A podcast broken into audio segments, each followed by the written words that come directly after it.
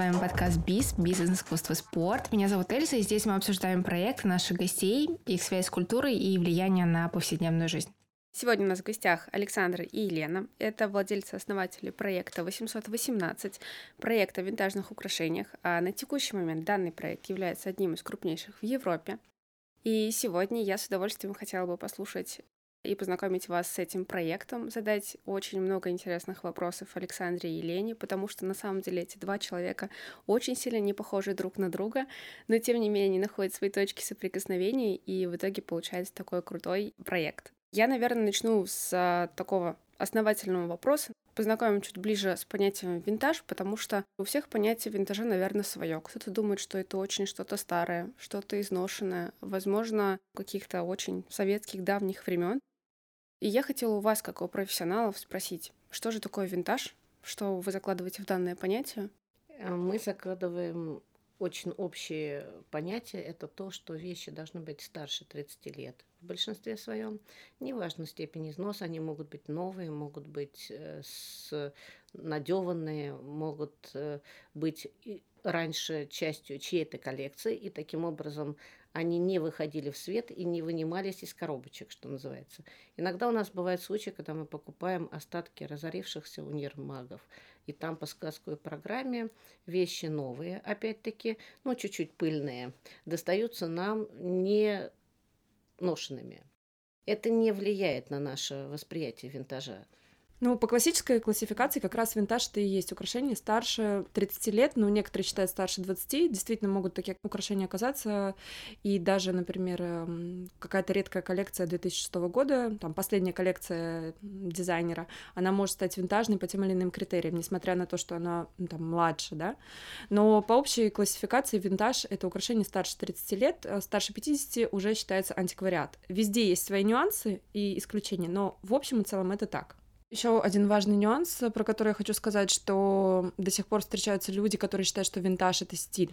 Все-таки мы тут говорим про украшения прошлого века. Это не, не современные украшения в винтажном стиле. Ну, получается, есть винтажный стиль именно да. как прилагательное да. винтажный, а сам винтаж. А у вас на проекте и, есть и антиквариат, и винтаж. Да, да, да. Да, антиквариат есть, его меньше, мы меньше делаем на нем акцент, потому что это все-таки такая история вы знаете, в фарфоре, в, в картинах, в других предметах антиквариат более понятен. А, в украшениях, ну, у нас вообще самая маленькая история для украшений. Мы всю жизнь, даже в советское время, существовали картинные галереи. И про картины больше все знали и говорили. А, украшений не существовало, поэтому мы не, не до конца понимаем слово антикварное украшение. Если это не золото, если это не там Фаберже, если это не, не какие-то, да, да, да, известные вещи.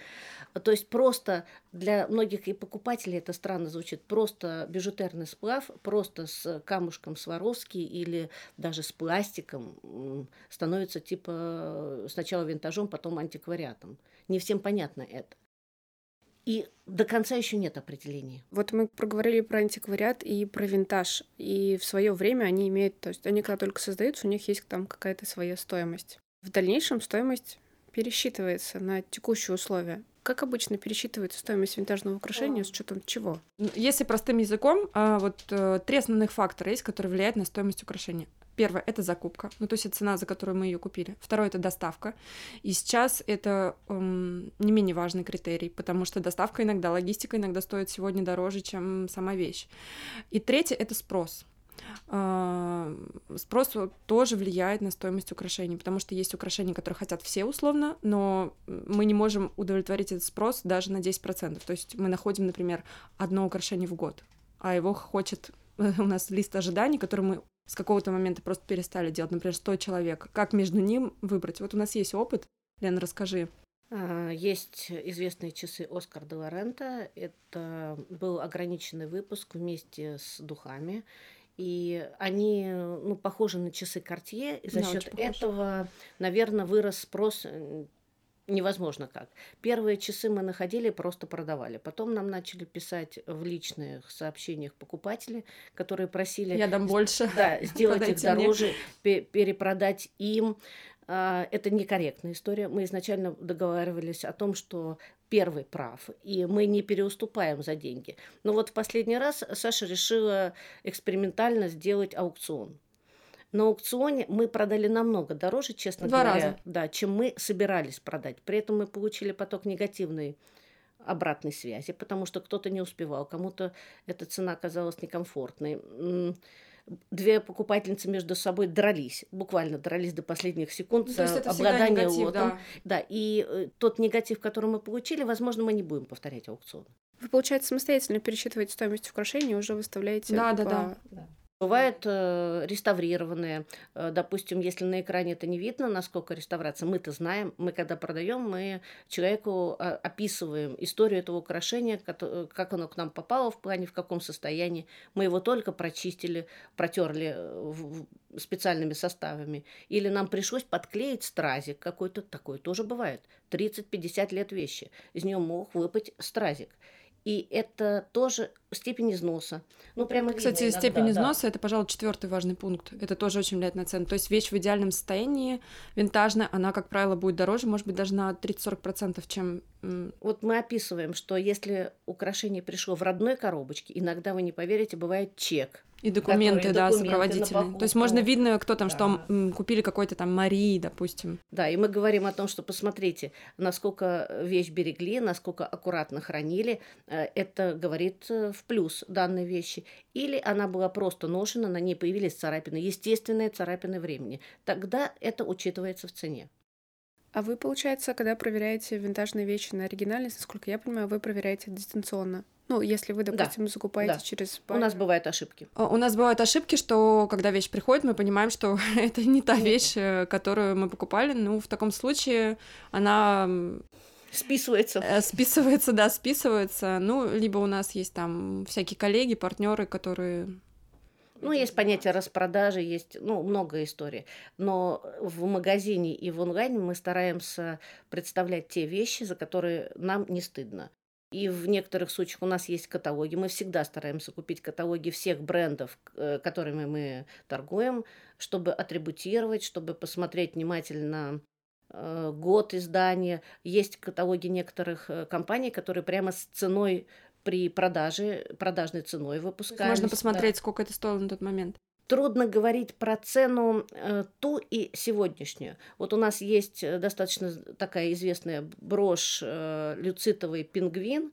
Мы нашли про нее, мы всегда стараемся найти про какие-то редкие вещи, документы, упоминания, ну что-нибудь. И у нас есть э, вырезка из газеты сфотографированная, как, на которой датировано 1941 год. В США этот пингвин стоил 3 доллара. Что это? Много, мало? Ну, так как э, никто из нас, а я думаю, и из слушателей в 41 году не жил и не может точно сказать, что можно было сделать на 3 доллара, но поверьте, намного больше, чем сейчас. И сравнивать те 3 доллара и эти невозможно. Потом тираж украшений. Да, у нас большинство украшений американские. Это очень объяснимо, потому что большая страна Америка с большими тиражами, страна, которая не воевала, у которой украшения сохранялись в шкатулках, в домах. Мы все представляем по фильмам эти чердаки, на которых лежат волшебные коробочки, в которых что-то спрятано, бабушки, прабабушки клали, мы нашли. Ну, это вот такая красивая сказка. Европа воевала. Европа мельче. Тиражи выпускаемых украшений были намного меньше. И их, ну, меньше сохранилось. Это тоже влияет на цену. Почему французские украшения стоят дороже? Во-первых, они себя назвали люксовыми. Ну, центр моды все-таки это Европа, это Франция, это Париж. Это влияет на цену. Ну, еще если вернуться к вашему вопросу по поводу, э, конечно, если мы покупаем онлайн, то мы покупаем онлайн, и бывают ошибки, но очень много украшений покупается через наших винтажных дилеров, с которыми мы с некоторыми там больше пяти лет работаем, и, соответственно, они тогда уже смотрят состояние, и мы ориентируемся на то, что они нам говорят. Но у вас уже есть проверенные дилеры. Конечно, и сегодня, как раз-таки, когда мы отрезаны э, от площадок э, всяких аукционных, то, конечно, это большую часть нам покупают винтажные дилеры на местах. Вот тут как раз-таки краем уха затронули тему оригинальности винтажа, и, насколько я знаю, у вас есть такой термин, как называется piece. И, по-моему, да, да. мы его сейчас косвенно затронули, но все таки еще раз, что это такое и как по нему определяется оригинальность? А, ну, это каталоги, в которых, собственно, есть фотографии. Раньше большинство брендов делало такой каталог, выпускало, в котором по датам можно увидеть украшения, которые они выпускали. Соответственно, а, всегда там можно взять это украшение, которое там бренда, примерно зная его год, найти его в каталоге и убедиться, что оно это оно. Конечно, есть украшения, которых в каталогах не было. Например, э, возьмем даже первые украшения Шанель. Они не, не только не были в каталогах, они еще не маркировались. И сегодня они самые дорогие. Но, как понимаем, э, атрибутировать их очень сложно, и таких специалистов, ну, просто единицы. То есть, ну, мы, скорее всего, не, не возьмемся атрибутировать такие украшения. Но, тем не менее, у нас тесен мир, у нас есть э, друзья в, ну, в нашем винтажном мире. Мы всегда готовы друг другу советовать, мы рассказываем про собственные ощущения. Ну, скажем так, любая швея на ощупь отличит искусственный шелк от натурального шелка. Когда ты держишь украшение определенного бренда много раз, ты тактильно. Конечно, мы даже на ощупь узнаем. Когда ты тысячи там клипс Шанель в руках держал, то ты уже видишь Шанель вот. Но это спустя вот пять лет, а вот в первое время много Всяко было ошибок. Конечно, ошибок, ошибок было много, мы учились. Мы, во-первых, э, тут нужно забежать вперед и сказать, что когда мы с Леной, э, собственно, затеяли 818 винтаж, у Лены уже была достаточно большая коллекция, и э, люкса, насколько я помню, там практически не было. Это были какие-то единичные вещи, да? Да, скорее. И люксом-то мы начали заниматься спустя, ну, сколько, год? К этому приходишь. Да, мы к этому пришли. Во-первых, у нас не было возможности финансовой покупать, закупать люкс, вот, и когда она появилась, естественно, мы начали Учиться, начали учиться. И давайте скажем так, есть такое большое разделение людей, которые коллекционеры, и людей, которые это считают бизнесом. Мы все-таки считаем это бизнесом, потому что большинство тех украшений, которые будут коллекционными, они непродаваемые. Они для собственного... Они для накопления, мы да. про другое, да. Они для коллекции, накопления не очень хорошо слово, для коллекции. Но у вас, наверное, какие-то коллекции уже собрались. Ну вот тот же пингвин, про который я вам только что рассказывала, он в нашей коллекции, потому что это все таки ближе к коллекции, находится уже несколько лет. Мы показываем его покупателю. Все восторженно смотрят, фотографируют, трогают. Э, то есть восторг именно эмоциональный у всех есть, но его не покупают. Да, Он сложен не для носки. для продаж. Да. Много таких вещей магазин не может иметь. Ну и, как Саша правильно говорит, есть эмоциональность. Вот я там очень люблю Мирьям Хаскил. Мне очень нравятся Эльза Скиапарелли. Если я вижу украшения этих брендов, я всегда стараюсь их купить. Хотя подспутно я понимаю, что мы их быстро не продадим. Какие-то простенькие сердечки простого бренда типа Напье, Мане, они легче продадутся, они быстрее найдут э, барышню, которая будет чувствовать себя королевой в них и пойдет по улице. Да, вот я все-таки за то, что наш проект как раз про винтаж на каждый день. Мы доступный винтаж. Мы да, мы продаем доступный винтаж на каждый день, и не для того, чтобы он лежал в шкатулке, а для того, чтобы его носили. И девочки, э, вот я считаю, что культура носить бижутерию у нас относительно недавно появилась, и она еще в таком зачаточном состоянии. Вот это про то, чтобы носить, э, в принципе, бижутерию а уже потом с нюансом, что это винтаж. Конечно, если говорить про меня, я немножко старше э, Саши, и я скажу, что ни у моей мамы, ни у бабушки не было больших шкатулок. Купить бижутерию как таковую было невозможно. Ее не привозили в эту страну.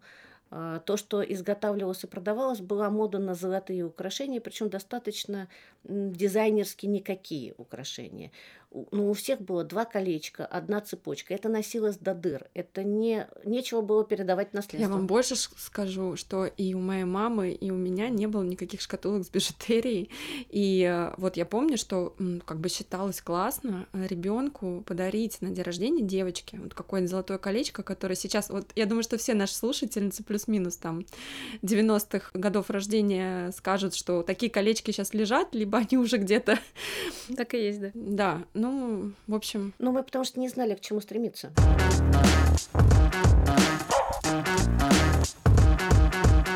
А как вы думаете, почему вы сейчас начали бижутерию носить? И при том повседневно? Ну, это про то, что как сказать? Вторичность потребления? Ну, это одно Нет, из... Мне кажется, я это... вам скажу, вот как я сама. Я когда ощутила разницу качества, а это правда разница качества, если вы возьмете сегодняшние украшения, то те старые по качеству намного выше. Если вы возьмете те старые и те старые, которые лежали в шкатулках у мамы и бабушки, то по дизайну бижутерия прямо выигрывает, выигрывает у них. Разнообразие, крупное, красивое, яркое, на весь, на любой вкус э, с синими камушками, с эмалью, со стразами невозможно даже перечислить все. Я каждый раз, хотя профессионально уже занимаюсь этим давно, смотрю на новые украшения и вижу опять что-то новое, то, что я никогда не видела. И это бесконечно. Но это выросли возможности предложения. Про, а, про спрос, но это про, про открытие границ, про моду в целом, про расширение нашего сознания. То есть про то, что, ну, там, красиво, это не шуба и золотое кольцо, ну, условно это гораздо больше. Вот. Э. И тут многие говорят про то, что это вложение капитала. Я, например, не ощущаю. Да, за то время, как бы, когда мы занимаемся этим э, делом, Шанель выросла раза в три, в четыре. Можно... Модно говорить, что да. винтаж это инвестиция. Нет. Мы тоже как-то в начале про это думали, но спустя время мы четко понимаем, что все-таки нет. Нет, почему? Потому что э, угадать невозможно. Это как любые инвестиции, да, да. лотерея, и не, мы даже по собственному опыту понимаем, что бренды, на которые мы не делали ставки, выросли сегодня. Аски Лондон вырос сегодня как Шанель. Это они выросли просто как-то молниеносно по рынку. Мне кажется, в связи с модой на винтаж люди стали узнавать какие-то бренды. И, естественно, какой-то бренд, ну, попал, скажем, в эту волну, как э, тот, который нравится большинству. Где-то это маркетинг. Я считаю, что да. Шанель э, одна из самых маркетингово мощных компаний, которые в разные периоды по-разному это реализовывала, но всегда подпитывала к себе интерес. Шанель остановите на улице любого мужчину, молодого, да, старого, барышню, э, кого угодно. И слово Шанель произнесет почти каждый, когда мы спросим про украшения, про бижутерию, про то, что дорого, модно, они будут под разным соусом, но преподносить Шанель. А есть масса очень красивых брендов, очень интересных, про них не знают. Они ушли э, в никуда из-за того, что в свое время не подпитывали интерес, не так вокруг себя устраивали шумиху, ну и, соответственно, только такие, как мы, маленькие проекты, начинают их популяризировать, рассказывать. Я каждый раз, когда рассказываю там про эту Эльзу Скиапарелли, большинство покупателей не знает, кто это. Но если кто-то любопытствует и лезет в интернет, посмотреть картинки, почитать, все потом восторженно говорят, да, надо же, это выше Шанель по уровню художественности, допустим. Но по уровню маркетинга это ну, я правильно понимаю, что э, винтаж на текущий момент и ориентир по брендам э, в сфере винтажа, он исключительно основан на экспертности, ну, на вашей, на да на людях, которые занимаются винтажом. Да, да, да. То есть мы как бы такой, у нас еще просветительская миссия. Я имею сейчас не только наш проект, но вообще ребят, которые винтажом занимаются, и проекты, которые занимаются винтажом, что да, у нас такая функция, и я считаю, что вот э, за пять лет, которые мы прям сильно включены в процесс э, кардинальный, то есть людей, которые заходят э, в магазин или онлайн к нам стучатся и задают, ну, такие смешные вопросы для нас, их стало в разы меньше. Да. Ну, то есть у вас еще есть такая просветительская деятельность в части винтажа, да, и потому что я точно. и у вас на страничке нашла очень много такой интересной образовательской информации в части винтажа и рынка винтажа, а, в части брендов. И вот я хотела спросить, что-то сделанное сейчас, через 30 лет, можно будет признать винтажом? Но так как винтаж — это не только художественная ценность, но и символ эпохи, то, наверное, да. Я думаю, что какие-то люксовые коллекции, а, особенно удачные или особенно какие-то редкие коллаборации, ну, безусловно, могут попасть э, в эту волну. Вот э, хочется сказать, что э, точно, скорее всего, мне кажется, не станет винтажом. Это современная бижутерия Шанель, и обращу внимание, что это именно бижутерная линейка. Вот кто трогал, щупал, понимает, о чем я говорю. То есть это, ну, вообще несопоставимо с бижутерией там прошлого века Шанель. Вот. У нас есть один бренд, который мы считаем прямо он точно станет винтажным, он уже у нас есть, и, ну, условно, он уже как-то подпадает под эту категорию, это Аски Лондон. Лена, расскажи про него. Ну, это маленький бренд. Э, по масштабам других бижутерных брендов он вообще почти не заметен. Это семейная мастерская из Лондона, которая, когда родители передали свое дело детям, и по тем же лекалам дети изготавливают э, эти украшения. Они подиумные, они... Они яркие, невероятно красивые. Да. То есть это картина но при этом, конечно, они ручная работа, и надо сказать, что у них э, э, достаточно мощное золотое покрытие, что до сих пор для нашего клиента считается да, они, показателем. Э, официально они говорят о том, что от носки их позолота не следят. Они дают пожизненную гарантию. И надо сказать, что этот бренд носит Гвинет Пелтроу и многие голливудские звезды. Но у нас он не так популярен. У нас он не так популярен. Но у нас вообще мы в этом плане позже развиваемся, мы позже получаем информацию об этом. Он очень красив, но он не для каждого. Вот есть такие украшения, которые крупные, яркие, акцентные. Много барышень не хотят э, настолько акцентно. Кому-то дресс-код на работе не позволяет ходить так, а хочется каждый день надевать вещи. Я ну, бы сказала, что это вообще украшение для светской девушки, которая ходит на тусовки, скажем так, на какие-то бранчи там и так далее. То есть это очень красивые вещи, которые сто процентов будут привлекать внимание, и это, ну, извиняюсь, в хорошем смысле не клипсы Шанель, да, ну, который ты видишь, ты отдаешь им дань, но ты понимаешь, что это, а тут ты видишь и думаешь, боже, что это? Да, и тебе хочется узнать, что это. Но вы сейчас про зарубежный рынок, а на российском рынке такого, как я понимаю, Боюсь, нет. что мы не сможем Скажем так, мы этим не занимаемся, да, мы да. не глубоко погружены в этот рынок. Э, я хорошо знаю, что есть э, российские ювелиры, есть ювелиры, которые профессиональные. Это не просто колечко с камушком, это как бы сложные работы. Большинство этих ювелиров очень маленькими партиями выпускают. Ну, ручная работа никогда не может быть массовой. И я верю, что кто-то из них может стать в дальнейшем популярным, известным, винтажным старые работы будут. Это немножко другое, просто мы не в курсе. А у вас на проекте есть какие-то российские экземпляры? Нет. Нет.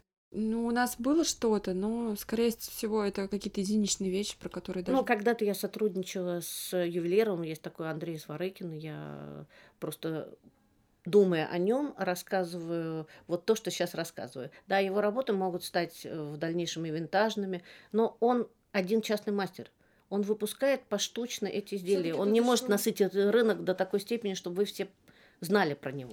Маркетинг, да, это, мне кажется, тоже важно сегодня особенно. Ну вот у нас в России ювелирная деятельность, насколько я понимаю, не в самом расцвете да. сил. Я думаю, ну а да. как? А как? Это достаточно дорогое удовольствие. Ну, еще к тому же, мне кажется, что тут менталитет. Все-таки э, а, Москва точно ушла от золотых колечек с камушком ну, как вот дарили нам родители, а мне кажется, что регионы нет. Вот, поэтому я думаю, что это вопрос времени. Но тем не менее, если мы говорим о том, что винтажный рынок развивается, я правильно понимаю, что он развивается не в сторону золотых колечек, а в сторону... В сторону бижутерии именно каких-то простых украшений. Вы знаете, вот за эти семь лет мы как продавали вот определенный пласт 80-е годы, ну, 90-е пускай, и сейчас 80-е, 90-е. Мне кажется, через 10 лет мы все равно будем продавать 80-е, 90-е и туда дальше. А вот 2000-е я не могу вам объяснить, но там нет таких вот ярких Массовые тиражи. С 90-х годов на, э, начались массовые тиражи, и даже бренд Мане, который и в 90-е годы произведи, э, производил украшения, но это уже м, про другое. Если мы возьмем украшение Мане 90-го года, кстати, многие считают, что это подделка. Уважаемые слушатели, это не подделка, это просто Мане 90-го года. И вообще, что произошло с этим большим бижутерным красивым рынком, когда на рынок вышел Алиэкспресс, он убил массу компаний. Компании, которые получили конкурента в 10 раз дешевле продающего украшения, а покупатель не сразу разобрался в уровне качества, не сразу сравнил все. Но если у вашей компании год нет продаж, вы разоряетесь, вы закрываетесь, вы не понимаете, что будет дальше. Обратно уже никто не приходит просто много компаний, которые разорились, закрылись, и их больше нет. И да, они теперь растут в цене. Ну, как, извините, художники, когда они умирают, их картины сразу подлетают в цене. Когда ты осознаешь, что больше этого не будет, что это больше не будет создано, то цена... Ну, кстати, в принципе, Лагерфельд вот пока был в Шанеле, то, что он создавал, еще будет винтажом.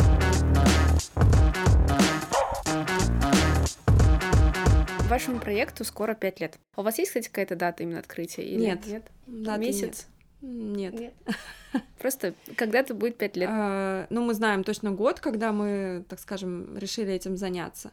Вот, но какой-то даты у нас нет. Проект существовал на тот момент, когда мы его виды изменили, поэтому у нас не может быть такой четкой даты. Там 1 марта мы взяли за руки, пошли, открыли ИП, потом открыли Инстаграм. Да, все-таки два бизнеса. Да. Мы были двумя самостоятельными бизнесами и познакомились на дизайнерном заводе Флакон. Думаю, многие знают это место. Вот, и мы, скажем так, дружили проектами. Лен в какой-то момент мне очень помогала по бизнесу, потому что я молодой предприниматель, у меня было достаточно много вопросов. А сколько тебе лет это было? А, мне было сколько лет? Пять лет назад. 27. Угу. 26-27 лет мне было. И в какой-то момент вот э, Лена мне очень помогала по бизнесу, и однажды, я помню даже этот день, э, я к ней пришла, Лена, надо сказать, что Лена занималась, я занималась одеждой, а Лена занималась интерьером в основном. И я зашла к Лене в магазин, и у меня случилось такое вау. Я смотрю украшения.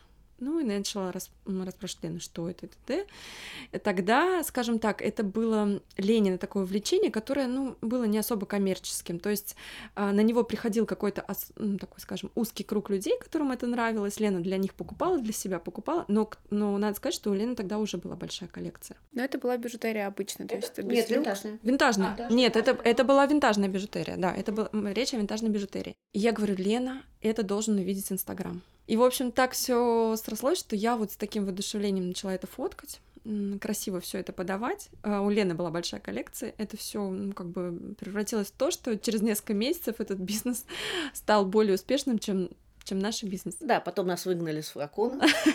Да. И уже переехали мы, как сказать, единым целым, придумали тогда название и я своим бизнесом там окончательно завершила, а Лена постепенно винтаж занял большую часть. А вот скажи, вот ты зашла, когда первый раз в магазин, ты увидела э, винтажную бижутерию. Надо сказать, что на тот момент я не первый раз зашла в магазин. Да, и получается, э, тебе это очень сильно понравилось, а вот по своим ощущениям, воспоминаниям, ты помнишь, почему тебе так сильно понравился винтаж? Чем он отличался, может, визуально чем-то от бижутерии? Он отличался от... Я причем э, достаточно шопоголик и модница, то есть я сама ношу бижутерию, э, неважно, винтажную или нет, я ношу, у меня достаточно большой гардероб, э, и я как раз-таки обратила внимание на то, что это очень красиво, то есть это то, что я не видела в других марках и так далее. Лена уже мне ну, объяснила, что такое винтаж, то есть я не пришла с этим знанием к Лене, я не понимала сначала, что это. Лена мне объяснила, меня вообще это не смутило, сразу скажу, что у меня не было такого какого-то предубеждения про энергетику, про то, что это все БУ. А, я обратила внимание на то, что это безумно красивые вещи, и они довольно-таки доступные, то есть э, выглядят как э, так скажем, подача у них э, замороченная дизайнерская, то есть как высокие марки, но при этом безумно красиво и доступно. И мне показалось, что вау. И как раз-таки буквально через год это совпало, ну то есть тут череда совпадений, как обычно оно и бывает со всеми успешными проектами, как мне кажется. А, и через год случился бум на винтаж, а мы уже за этот год были очень известны в узких кругах. вот. А для меня винтаж был добавление к интерьеру. Мне вообще нравится интерьер, интерьеры больше. Но, давайте говорить честно, он тяжелый. Он занимает много места. И когда мы скоропостижно, по сути, съехали с этого флакона, искали новое помещение, мы искали красивое место, мы искали что-то необычное. Мы нашли прекрасное место Басманный двор и нашли маленькое помещение – из большого переехать в маленькое, наверное, все представляют, что такое из большой квартиры в маленькую квартиру. Нам пришлось подрезать количество интерьера, и чтобы выжить по бизнесу, мы увеличивали количество бижутерии. Да, потому что в тот момент винтаж это 90%. Полный винтаж, он с чем-то произошел или это просто стечение обстоятельств? Мне кажется, что ну, просто время пришло, пришла информация, и люди стали обращать на это внимание. То есть, ну, это естественным образом случилось просто, как Лена и говорит, что к нам чуть дольше все доходит. Мне кажется, сейчас время изменилось, и если говорить о том, что какая ситуация сейчас с винтажом, мне почему-то кажется, что мы впереди планеты всей. То есть у нас достаточно много проектов, э, наверное, я забегаю вперед, но сейчас винтаж немного смешался с ресейлом, то есть э, ресейл у нас тоже стал безумно популярным, мне кажется, последний год. Э, и, насколько я знаю, уже самые крупные проекты, например, такие как Яндекс и Lamoda, занимаются на ресейл площадками. Э, он немножко смешался с винтажом. Надо пояснить, что ресейл это перепродажа вещей, э, ну, как правило, люксовых. Э, эти понятия немного смешались у обычного покупателя, но мне кажется, в этом нет ничего плохого. Ну вот, допустим, у меня они до сих пор смешаны винтаж и ресейл, потому что, вот объясню обычным обывателем языком. Винтаж — это когда я перепродаю что-то, что было э, в пользовании, но это этому старше 30, ну, это да, да, да. более То есть 30 лет. Украшения, ну, грубо говоря, вещи прошлого века. Да, а ресейл, ага. как я понимаю, я могу перепродать что угодно, независимо от его возраста и срока. Да, но если мы берем э, какие-то глобальные крупные проекты, э, типа, там, не знаю, Аскелли, то все-таки это брендовые вещи, люксовые вещи и какие-то знаковые. Ну, понятно, что на рынке есть много чего, но все-таки э, я думаю, что большой интерес вызывает люкс. Почему? Скажу свое мнение. Мне кажется, что все понимают, что вот э, есть э, категория людей, пласт людей, которые, например, люкс очень интенсивно используют, и быстро он им становится не нужен, даже не потому что быстрая мода и так далее. И это утопия. Это утопия, и вот этот бум, мне кажется, случился ну, из-за понимания этой утопии. Люкс часто делает вещи, ну, не одноразовые, а супермодные. Вещи, которые надоедают, вещи, которые... Ну, есть такое понятие, что на некоторые вечеринки барышня должна надеть один раз платье. Она не может его надевать на следующую вечеринку это же платье. Это, конечно, пришло из более богатой жизни, чем наше прошлое, когда платье носилось годами мы хотим к лучшему идти, это правильно. В украшениях все-таки немножко не так. В украшениях, мне кажется, что масса известных людей начали популяризировать, и люди ну, привыкли к этой мысли. Люди осознали, вот как Саша, зашли сначала глаза, мы видели, ой, красиво. А потом осознали, ну, винтаж. Ну, доступно. Мы можем себе позволить. Красивое можем позволить. А дальше хороший продавец рассказывает, что представьте себе, что это вещь с историей, представьте себе, что этих вещей уже нет миллиона тиража, как э, на ближайшей площадке вы купите из соседних пять подружек купит в других местах, но такое же. Кстати, да. Это а, привлекает. О том, что все-таки эти вещи, большинство этих вещей, а, это не про массовые тиражи, то есть вероятность повтора, ну, это история про индивидуальность. И еще хочу добавить важный момент про то, что Большой вклад в, вообще в культуру винтажа все-таки внесли в первую очередь голливудские звезды наши, подхватили эту волну, вот появление там Бьонс в винтажном платье, многих других э, голливудских э, там актрис и медийных личностей в винтаже. И, собственно, мы тоже это подхватили, эту историю.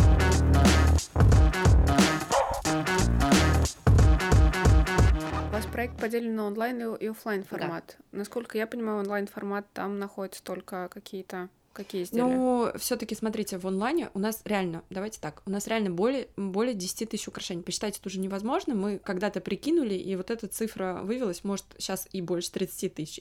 Сложно сказать. А, представляете, всю, э, все эти украшения перенести в онлайн и еще ну, зная, что они все в одном экземпляре. Это невозможно. Поэтому в онлайне у нас эм, особенные украшения. Мы их отбираем, чтобы они были практически в идеальном состоянии, чтобы они соответствовали э, тенденциям. Да, э, в офлайне, скажем так, больше выбор.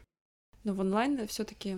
В офлайне легче говорить с покупателем, легче показать да. и сказать: вещь с износом, смотрите внимательно. Здесь есть легкий ход покрытия. Для носки это не важно. А когда мы продаем удаленно, мы не хотим, э, чтобы ожидание да, да. покупателя было угу. А у вас, насколько я понимаю, с годами уже распределение обязанностей между собой все строго урегулировано? Изначально. А, практически изначально, да. Можем рассказать. Я думаю, что Лена занимается в основном закупками и офлайн магазином а я занимаюсь тем, что касается онлайна. У вас еще есть помимо сотрудники или... Есть, да, есть. Со временем это число растет. Да, mm-hmm. это растет. Мы причем нанимаем людей на какие-то ну, точные работы часто. Вот, но да, мы растем. Можно ли как-то передать ваше знание, чтобы кто-то из сотрудников, допустим, вам помогал закупать или там продавать? Или... Ну, и да, и нет. Наверное, что-то мы все равно передаем. Ну, во-первых, это удовольствие. Я вам скажу, что вот Саша Шопоголик была ради себя, там себе покупая, а я вот именно это а Лена бизнес... Шопоголик коллекционер. Да, да. Я, в принципе, вам хочу сказать, что я к себе уже так спокойно отношусь, я так удовлетворяю свое это желание в покупке для магазина, выискивая что-то, как будто как себе. Это, это, это удовольствие. То есть я, может быть, и не готова отдать э, вот эту часть удовольствия кому-то. Но это основа бизнеса закупки. Во-первых, это, ну, скажем, такой секрет фирмы, что называется. Но при этом мы никогда не сможем сделать франшизу. Время от времени кто-то выходит да, кто и начинает спрашивать, а вы Сейчас не продаете франшизу? Это невозможно невозможно передать свои эмоции, невозможно передать, э, ну, то, что ты да, делаешь. То есть это, э, это не масштабируемо. Не кофейня, да, которую можно масштабировать, скорее. Но у вас очень экспертный проект, в том плане, что у вас большая доля именно своих личных знаний, экспертности, плюс вы самостоятельно, насколько я понимаю, реставрируете часть украшений. Да. да. Ну, вот, э, вот это все винтажники делают. В данном случае мы не уникальны, потому что это украшения со временем, потом они идут, они транспортируются. Сейчас сложно транспортируются эти, извините, посылки кидают, бросают, что тоже приводит к каким-то потерям, утратам. Ну, плюс, Все приучаются. Э, несмотря на то, что винтажные украшения, большинство винтажных украшений очень высокого качества. А, против лома нет приема. Против лома нет приема. Еще есть такой нюанс клей. Клей с годами имеет, св... имеет свойство терять свои свойства. И все это, конечно, нужно восстанавливать. И по опыту очень сложно найти аккуратного мастера. То есть это проблема, головная боль всех винтажников. То есть мы с удовольствием отдали это кому-то, а, но найти аккуратного мастера, который восстановит это и, со всеми нюансами, скажем так, это очень большая проблема. Иногда легче сделать это сам. Да, мы научились, мы нашли, где покупать аутентичные стразы. Да, Оказывается, да, винтажные. Потому что винтажные стразы, даже современные, вот учитывая, что все, большинство винтажных страз это Сваровский или Австрия, да, Сваровский очень старая компания, и они довольно высокого качества, а, то даже стразы сегодняшние Сваровские а, несравнимо. То есть винтажные стразы Сваровские. Мы со складов находим, где старые распадаются остатки. Да. Мы какие-то украшения разбираем на запчасти для того, чтобы иметь реставрационный вот этот фонд.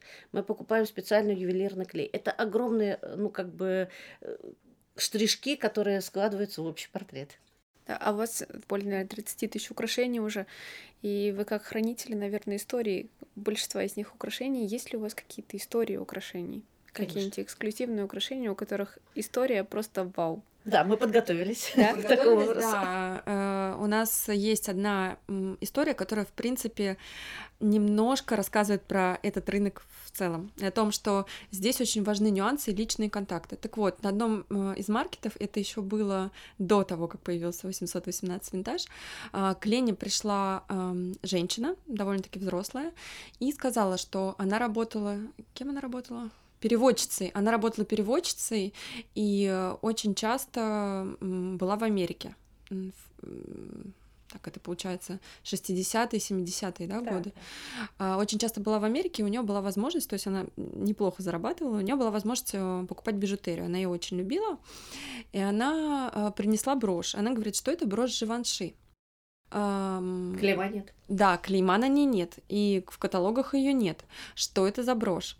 Известный американский э, универмаг Macy's э, был период времени, когда они просили люксовые марки производить линейки именно для Macy's. Эти линейки не маркировались э, брендом, они были в фирменных коробках Универмага. Ну, универмага. Ну, было подписано, что это Givenchy, они не скрывали бренд, но что это именно для Macy's.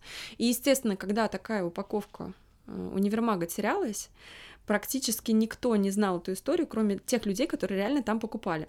И мы уже впоследствии, когда мы знали эту историю, и Лена купила эту брошь, мы уже, ну, э, э, вот в этой коробочке не эта брошь, а точно такая же. Мы уже понимали, что мы покупаем, то есть эти вещи можно найти, э, но они не подписаны как Живанши, то есть это знают только те люди. И вот э, вообще винтаж, он состоит из таких историй. И это потрясающе. И одну такую брошь мы принесли вам. Серьезно? Да, она ваша. С идти. Спасибо большое. Это брошь Живанши из универмага Мейсис. Спасибо. Я обязательно сфоткаю, покажу слушателям тоже и в телеграм-канале, и везде. Спасибо. Таких особенных историй, конечно, мало, потому что эм, ну, вот этого контакта прямого с, грубо говоря, продавцом нету, да, мы все таки через дилеров, через аукционы да, покупаем. Это не россияне. Э, девочки, конечно, э, хотят слышать такие истории, безусловно, но должны понимать, э, что это редкость. То есть, э, грубо говоря, какую-то вещь, от кого она именно, ее историю мы крайне редко знаем. Это можно пересчитать по пальцам. Но такие истории вот мы запоминаем. Бывает ли такое, что, допустим, винтажное украшение стоит дорого, но материал достаточно простой, какой-то не витиеватый, не замысловатый, но... Ну, скажем так, э, как правило, все таки винтажное украшение — это качество, но если мы говорим про материалы, там нет драгоценных материалов. Бывает. Э, первый бакелит стоит дорого. По большому счету сегодня это пластик. Это обычный пластик, э, никакого отношения к драгметаллам не имеет.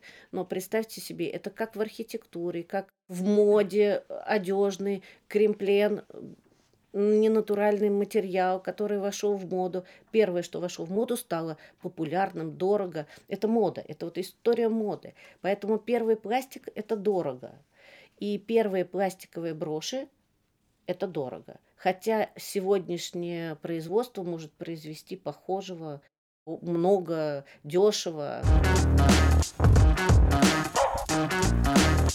Вот по поводу э, текущего сегодняшнего производства, насколько я понимаю, сейчас винтаж подделывают и делают какие-то вещи специально э, с видом, что это винтажные Всегда все подделывали. Э, все успешное Я бы сказала, подлежит. что подделывают дизайны. Именно дизайны. То есть а, вот э, мы можем сказать именно какие украшения там популярны визуально, да, например, жемчуг в золотой рамке. Типа или, Шанель. Да. Все хотят типа Шанель. колечки, их действительно очень много на рынке. У нас даже есть история, я расскажу про, помнишь, э, китайца, который у нас покупал украшения. Да. Вот, сейчас э, договорю мысль. Так вот, но я бы сказала, что тут немного клиент э, чересчур опасается подделок. Именно подделки под массовый винтаж, э, ну, массовый для тех времен. Э, Мане и Трифори, ну, мы видим крайне редко, чтобы это была подделка, ну, прям уровня, что ты берешь и понимаешь, что это, ну, то есть у тебя сомнения. А когда подделывают дизайн, но не подделывают так качество, вес и маркировки, это сразу понятно, что ну, в это стиле. вещь в стиле, да, это вещь в стиле. Потому что, ну, это нормально, и тогда были подделки. Сейчас почему много подделок в стиле? Потому что винтаж в моде. Подделывают сумки, подделывают одежду. Мы все понимаем, что сумки Шанель, э, с которыми люди в метро ездят по городу, не все имеют отношение к бренду Шанель. Но также и в украшениях. Конечно, подделывают дорогое, подделывают то, в чем есть смысл подделки, то, где можно заработать. В некоторых случаях подделка видна глазами, легко, э, по опыту. В некоторых возникают сомнения. Но ну, наверное, при покупке онлайн э, я, кстати, вижу проекты, раньше их было больше, сейчас меньше. Вижу проекты, которые называются э, винтаж, но при этом видно, что ну, это современные украшения, вот как раз в стиле. Но я считаю, что если человек хотя бы там чуть-чуть потратит времени на то, чтобы изучить, посмотреть и хотя бы один раз пощупать руками в винтажном, действительно винтажном магазине, то ему не составит труда все-таки понимать, что он покупает. Ну, как я понимаю, эти магазины появились после вас, то есть изначально сформировался рынок какого-то да, винтажа, да, а потом уже как последствия да. возникли такие в стиле винтажа. И вот по поводу конкурентов или, возможно, тех, кто работает тоже в этой теме. Я вам скажу, что мы же тоже не первые были. Я знаю массу проектов, которые были до нас, до нас. Э, и винтажом занимались 10-20 лет ну, тому во-первых, назад. да, скажем, что э, они еще и по уровню разные, эти проекты. Вот кто-то занимается там исключительно люксом, кто-то узкопрофильным э, занимается, интерес только брошки там. У каждого есть своя тема. И я не могу сказать, что мы сильно конкурируем. Мы даже с некоторыми дружим, дружим по уровню человеческому. Ну, как вы э, в обычной жизни. С Катей вы дружите, с Машей меньше дружите. И это независимо от этого бизнеса. Есть контактные люди, есть неконтактные люди. Мы в большинстве, как нормальные люди, стараемся друг другу помочь. И у нас бывают в личку вопросы от э, коллег, там, ты такое видел, ты вот с таким сталкивался, и мы также спрашиваем, когда у нас какие-то сомнения. Вы конкурируете, наверное, больше ассортиментом, не ценами, да? Ну, э, э, в винтажном э, все Так все трудно. По сообществе, цене. да, трудно по цене, потому что. Даже у нас внутри есть одна и та же вещь, ну, условно, которая повторяется в течение года, но стоила она по-разному. Хочу сказать, что проектов винтажных сейчас действительно очень много. То есть вот случился бум, были какие-то, так скажем, основатели этого бума, мы как раз-таки у истоков этого бума. Сейчас а, действительно много проектов, которые уже пришли, когда винтаж стал популярным, но с другой стороны, это и хорошо. То есть это вот э, как раз-таки показывает, что мы носим бижутерию, и людям это очень нравится, и сейчас это, как, как сказать, масштабируется. Всем всегда в бизнесе не нравится, когда тебя тупо копируют. Да, у нас есть такие проекты, которые прям за каждым шагом нашим Мы идут. купили тарелочку, они такую же тарелочку. Мы положили веточку, они веточку. А Это... у вас байеры какие-то одинаковые или, или как? Нет, разные? Зрительность? Нет, просто визуально это же... Мы начали э, продавать накладки на пуговку, они появились как накладки. Мы выбрали эти часы это основными. нормально, это, это говорит о том, что когда идут за тобой, это говорит о том, что ты находишься там, там в хорошем Конечно. месте. Но при этом с такими дружить, как дружить, не очень хочется. Эстетически, ну, ну наверное, немножко... Кстати, сегодня есть проблема а, о том, что многие винтажные проекты очень одинаково выглядят. Вот если посмотреть на винтажную бижутерию, уже сегодня сложно, сложно отличить э, проекты друг от друга. И вот этот вопрос как, как раз нас очень беспокоит, и мы сейчас им занимаемся. Я видела, что вы да. ищете новый подход, и да, мы я ищем видела новый фотографии, подход. на самом деле, очень классные. Я видела, вы да. сфоткали часы. Да, но э, мы взяли человека, и взяли человека гораздо моложе нас в команду. Вот, скажу честно, что нам трудно принимать этот новый подход, но э, я в какой-то момент, и Лена, кстати, меня в этом поддерживает, за что я огромная благодарность, и это редко можно найти, а, она меня поддерживает в том смысле, что действительно в какой-то момент а, наше мнение должно уйти на второй план, потому что то, что сегодня актуально, а, мы не всегда можем до конца это почувствовать в связи с какими-то нашими предпочтениями, и иногда не стоит на них ориентироваться. Иногда стоит довериться другому, да, просто у тех, кто помладше, они, кстати, действительно молодое поколение интересуются винтажом, и мне кажется, они его немного по-другому видят. Да, они его видят Мне кажется, это будет очень это интересное то, сочетание. Говорю. Да. Вот мы как раз-таки хотим э, сделать так, чтобы наш проект от других отличался, потому что то, что сегодня происходит, э, и то, что все похожи друг на друга, мне кажется, это неинтересная история. А вот рынок, который развился, который говорит о том, то, что я в стиле винтажа, он на вас как-то сказался или, наоборот, простимулировал продажи, или, наоборот... Нет, я считаю, что нет. Я тоже считаю, что не сказался, потому что наш клиент, э, он как раз-таки хочет купить не просто вещь в стиле винтаж, он хочет купить качество, и, и готов за него заплатить. А если он вдруг, ну, нарвался такого на не супер добросовестный магазин, или они сами там допустили какую-то оплошность и выпустили винтаж, который не является оригиналом, вот обычным покупателям можно как-то проверить держа в руках, возможно, что это винтажная вещь, или это очень экспертная штука? Есть э, э, основные пункты, такие как маркировка, тяжесть изделия, обратная сторона, даже э, наличие всяких нюансов э, в, в винтажном мире это считается не просто неплохо, а хорошо. То есть наличие того, что вещь истории, ну, э, э, она крайне редко может дойти в абсолютно идеальном состоянии. То есть патина, какие-то нюансики, царапинки, это нормально в винтажном мире для человека, который покупает винтаж. И сегодня уже крайне редко мы сталкиваемся с негативом на эту тему. Сталкиваемся, конечно, но в процентном соотношении он в разы меньше. А обратной стороной что имеете в виду? Э, изнанка. То есть у винтажных э, вещей изнанка, как правило, э, не хуже, чем не лицо. хуже, чем лицо. Все вспомним перевесь Портоса, который э, впереди для красоты все было хорошо, а там под плащом не видно, поэтому да. кое-как. То есть изнанка тоже была очень красивой у, у многих брендов. Но тут надо сказать, что, конечно, человек новый может в этом деле, он может ошибиться. Совет тренировать насмотренность. Хотела спросить по поводу финансовой модели. Насколько я понимаю, тяжелый люкс и вообще люксовые вещи, они, как правило, отягощают оборотку, они там дорого стоят, и они зависают там, и да. там замораживается большое количество, количество денег. И, но все таки он нужен наверное, потому что на него есть спрос, и есть, наверное, обычная бижутерия, которая не затягивает оборотку, быстро оборачивается и так далее. И вот для эффективной работы магазина у вас какое ориентировочное соотношение там люкса и бижутерии, чтобы наверное, это все было эффективно? Э, для своего спокойствия убрали слово «он нужен» и добавили слово «нам хочется». Да, нам хочется, нам и мы хочется, можем да, себе позволить да. сегодня. Вот, э, я каждый раз себя успокаиваю, когда покупаю что-то, что я понимаю, возможно, не продастся. Я успокаиваю, я поношу. Если мне точно не понравится, значит, точно понравится Ну, Саше. кстати, надо сказать, что с люксом мы более творческие. То есть, если мы, так скажем, э, со средним сегментом мы все таки ориентируемся больше на мнение покупателя, на то, что он хочет, ему предлагаем, то в люксе мы все-таки больше покупаем то, что нравится лично нам. Потому что мы понимаем, что это коллекция, и тут как бы такой наш акцент, да, на то, что нам нравится. В процентном соотношении, ну, я думаю, что 70 на 30, не совру, или меньше даже. И по поводу китайца какого как была какая-то да, история. и у нас есть очень интересная история. На заре нашей карьеры, но мы уже были довольно-таки известны и успешны, у нас появился э, китайский покупатель, который покупал просто по тем временам на какие-то сумасшедшие суммы. И мы думали, боже, какой поклонник люкса. Он брал какие-то эксклюзивные вещи, типа Аски Лондон, ну то есть... И очень разнообразные. То есть вот очень это разные, явно было да. не для одной барышни, что да, называется. эти вещи были очень разные. По стилистике, по всему. И в какой-то момент, э, ну, рассказывая нашим коллегам, они говорят, ну, дурочки, этот человек покупает эти вещи для того, чтобы их копировать. И действительно, мы потом видели э, клоны Аски Лондон, на всем известном китайском сайте и так далее. То есть, действительно, но я хочу сказать, что человек, который, ну, это как с люксовой сумкой и так далее, человек, который, которому это не важно, и который просто хочет купить копию, ну, чтобы вот так, по, иметь похожую вещь, он ее и так купит, он ее и так найдет.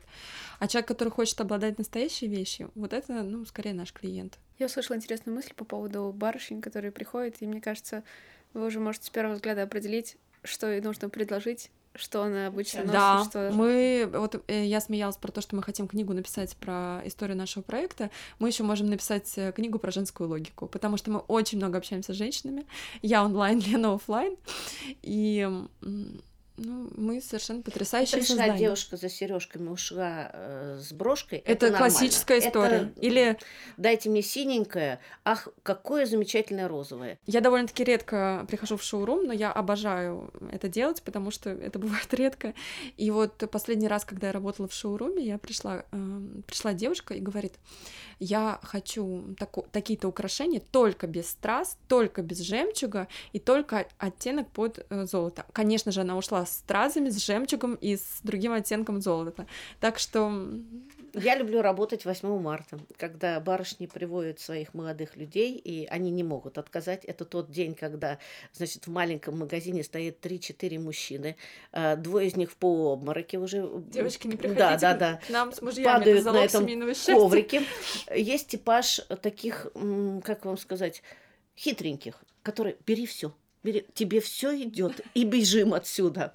Есть, которые вот не готов вклиниваться в этот процесс выбора, и он просто там на креслице у входа сидит, в телефончик смотрит, э, весь кипит, как быстрее Кстати, у нас на территории но... есть э, пару классных кофеин и пивной бар. Да, да, мы ребята дали нам свои визиточки, мы раздаем мужьям покупателей и говорим, идите, идите, там пересидите. Потому что, ну, вообще, конечно... Ну, сложно мужчине выдержать 2-3 часа шопинга в довольно-таки маленьком пространстве. Редкий типаж мужчины, который заинтересован, э, входит в этот процесс выбора, помогает, а не мешает, которому интересны эти истории. Ну, таких, конечно, и мало, мы не привыкли. Стереотип девушек, которые, э, которые к нам приходят, я сейчас забегу к вам на 15 минут за 10 минут до закрытия. Нет, девочки, нет, минимум час, имейте в виду. И насколько я понимаю, у вас не бывает скидок. Бывает, почему? Мы а, тоже люди. Бывает, но мы не используем это как э, такую систему продаж. То есть мы изначально, м, исходя из всех тех критериев, которые мы уже обсудили, ставим цену. И, ну, так скажем, Послушайте, у нас нет такого понимания, что мы избавляемся от коллекции прошлого года. Да. Чтобы как э, некоторые ресейл сделать скидку 50%, лишь бы не выкинуть. У нас нет такого. У нас го- с каждым годом все будет дороже, а не дешевле. У нас нет такого заложенной прибыли, чтобы в два раза, нет в три раза, нет еще. Конечно, мы делаем какие-то приятные бонусы. Мы уступаем... Мы акции. Да. Ну, как, наверное, любое торговое предприятие, мы можем там 5-10% при большой покупке сделать скидку. Но в каких-то случаях, да, эм, скрытые дефекты у, у какого-то украшения могут появиться, мы тоже можем сделать на это маленький приятный бонус. Но мы не используем это как систему продаж. Просто я знаю, что есть там современные компании, в принципе, на этом строятся даже продажи. Вот, мы это не используем. Я поняла, да. На самом деле это был очень крутой час с такими экспертами такого Спасибо. класса. Спасибо вам большое, что нашли время. Было Спасибо. очень классно. Да, нам тоже было классно. Спасибо. Спасибо большое.